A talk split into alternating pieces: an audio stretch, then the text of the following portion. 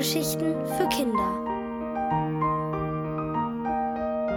24 Türchen für ein Biest von Frauke Angel.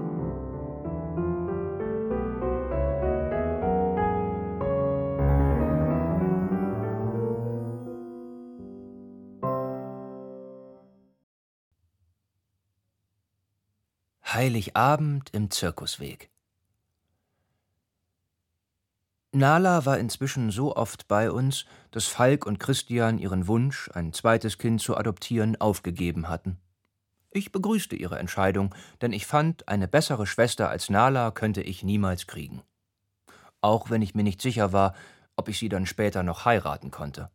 Aber zunächst waren wir sowieso erstmal ein Team, ein Dream Team, wie Falk betonte. Nala und ich arbeiteten den ganzen Dezember in seinem Atelier. Jeden Tag nach der Schule schlüpften wir in unsere Malerkittel und stellten uns an die Staffeleien. Doch zuallererst fertigten wir aus Salzteig einen Wichtel mit offenen Armen, den wir pünktlich in der Nacht zum 1. Dezember auf das Fenstersims von Eduard Wilhelm Biest hieften. Unser erstes Bild, eine Schneefrau, hatten wir zusammengerollt in die Wichtelumarmung gesteckt. Unser Ziel war es, dort bis Heiligabend jeden Tag ein weiteres Gemälde zu platzieren. Vorlage war der Adventskalender von Frau Fink, doch schon nach wenigen Tagen ermutigte Falk uns, die Vorlage außer Acht zu lassen. Schließlich wollten wir das Biest mit unseren Bildern mitten ins Herz treffen, und da war es wichtig, dass wir so malten, wie es unsere Herzen uns vorgaben. Wir malten 24 Dinge, die wir an der Adventszeit besonders mochten.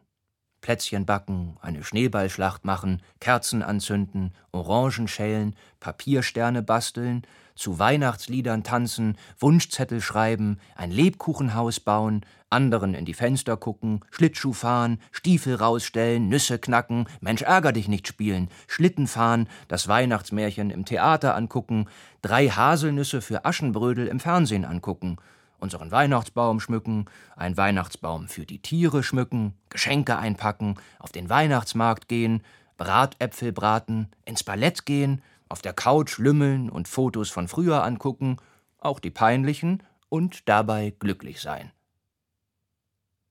Ich gebe zu, ich hatte nicht geahnt, dass mir Malen so viel Spaß machen würde, wobei mit Nala eigentlich alles Spaß machte. Falk war hingerissen, dass wir bereit waren, immer neue Techniken auszuprobieren und das nicht gerade zaghaft. Er war nämlich der Meinung, in die Kunst müsse man sich reinschmeißen, sich einfach was trauen. Denn dort gäbe es kein richtig und kein falsch. Und so trauten wir uns. Wir malten, spritzten, druckten und klecksten wie wild. Nicht jedes Bild fanden wir gleich gut, aber die meisten doch gelungen. Die, die ein paar Schönheitsfehler hatten, bestäubte Nala mit reichlich Glitzerstaub, so dass sie trotzdem Glanz bekamen. Auch Christian mochte unsere Bilder, er ließ sich das allerdings nicht so anmerken. Ich schätze, er wollte vermeiden, dass wir enttäuscht wären, wenn Herr Biest unsere Bilder in der Altpapiertonne entsorgte. Das passierte aber nicht. Den einzigen, den wir tatsächlich einmal früh um sechs an der Tonne überraschten, war der dicke Hermann.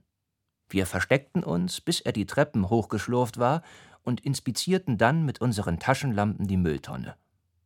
Aber darin lagen nur fünf fette Stapel Tageszeitungen, was uns einerseits beruhigte, aber andererseits auf die Idee brachte, dass auch er es gewesen sein könnte, der die nasse Wäsche in der Restmülltonne entsorgt hatte. Allerdings blieb das nur Spekulation. Genauso wie der Verbleib unserer Bilder, denn Eduard Wilhelm Biest hatten wir seit unserer Treppenhausbegegnung nicht wiedergesehen oder gehört. Nur das Licht, das durch die vergilbten Gardinen seiner Wohnung schien, wenn wir von der Schule kamen, zeigte, dass dort überhaupt jemand lebte. Und obwohl wir jeden Tag ein neues Türchen für sein Adventskalender packten, hatten wir Herrn Biest ausgerechnet an Heiligabend eigentlich nicht auf dem Zettel. Dazu waren wir viel zu aufgeregt, denn Nalas Mutter hatte die Einladung meiner Väter angenommen, mit uns zusammen Weihnachten zu feiern, und das fanden wir natürlich großartig. Als wir am späten Nachmittag von unserer Weihnachtswanderung in der Heide zurückkamen, tummelten sich erstaunlich viele Menschen vor dem schwarzen Brett. Ein Feuerwehrmann und zwei von den Packmans waren da, außerdem die Katzenfrau und Frau Fink, die die Polizei gerufen hatte, weil Herr Biest an Heiligabend nicht zur Christmesse erschienen war. Das macht er immer, schwor Frau Fink hoch und heilig. Die Polizisten klingelten und hämmerten gegen die Tür, aber niemand öffnete. Dann baten sie uns, das Treppenhaus jetzt zu verlassen, damit die Feuerwehr die Tür aufbrechen und nach dem Rechten sehen konnte. Und das taten wir. Später am Abend klingelte Frau Fink bei uns.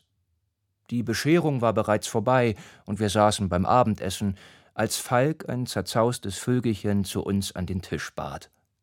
Dort teilte Frau Fink uns mit, dass Eduard Wilhelm Biest heute friedlich in seiner Wohnung eingeschlafen sei.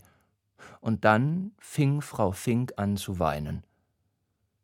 Erschrocken reichte ihr Nalas Mutter eine Serviette, doch Frau Fink winkte ab und weinte und lachte nun gleichzeitig.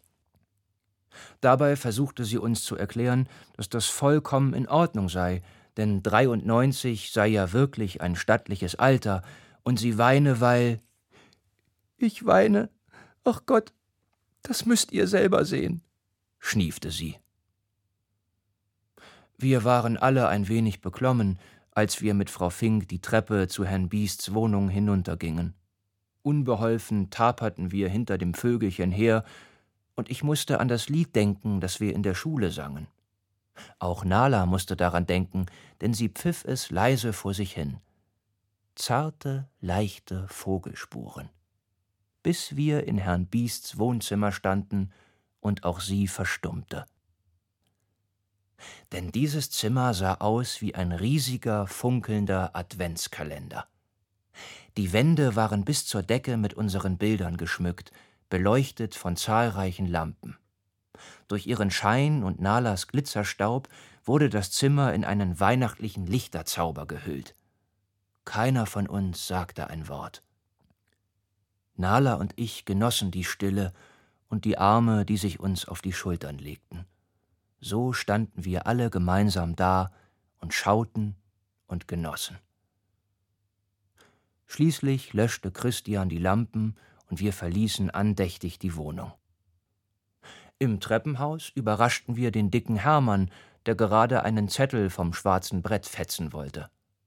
Er erschrak und brummte, so wie wir es bisher nur von einem gekannt hatten, bevor er zwei Stufen auf einmal nahm und in Windeseile verschwand. Nala und ich blickten uns an. Und Frau Fink las mit ihrer dünnen Vogelstimme den Zettel vor. Da stand Danke, ihr zwei kleinen Kröten, dass ihr mich an die schönen Dinge auf Erden erinnert habt. Jetzt bin ich gespannt, welche Überraschungen im Himmel auf mich warten. Ich hoffe, die lassen mich rein. Frohe Weihnachten wünscht euch und der ganzen Hausgemeinschaft Eduard Wilhelm Biest.